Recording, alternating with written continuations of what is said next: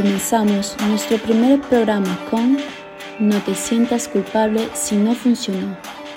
Te comentaré de lo que encuentro y leo por ahí, de experiencias ganadas que nos ayudarán en esa búsqueda de paz para el alma, para no olvidar nunca cuánto valemos y que aquellos recuerdos que hoy nos causan dolor, vacío, desespero, ansiedad, se convertirán en anécdotas con las que ganaremos experiencia.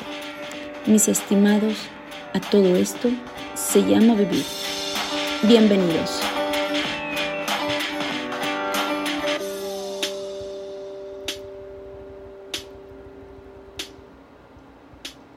Hola, hola, soy Cam y esto es TQD, pues ¿qué significa? Te quiero decir. Estas siglas quizás la hayan oído en inglés como Training Quality Development Formación, calidad, desarrollo. Aunque este TQD no se trate de eso, podríamos asimilarlo de esa manera.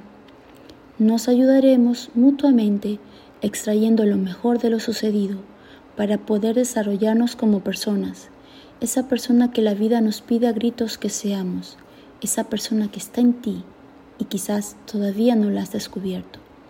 ¿Te has puesto a pensar por qué te sucede lo que te sucede? Son mensajes de la vida, subliminales, como dice un amigo. Es la manera en que la vida se comunica contigo.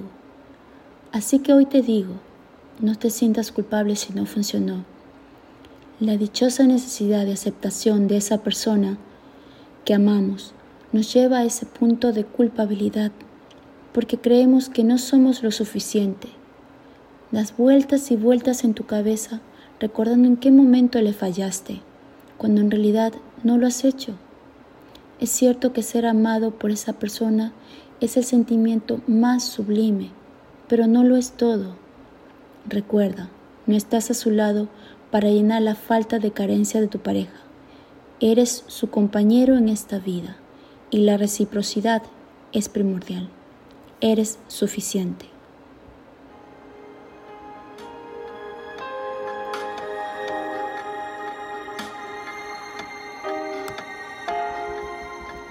Antes de despedirme, les dejo esta frase dicha por Seneca.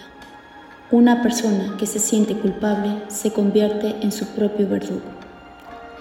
Hasta pronto amigos. Un cálido abrazo.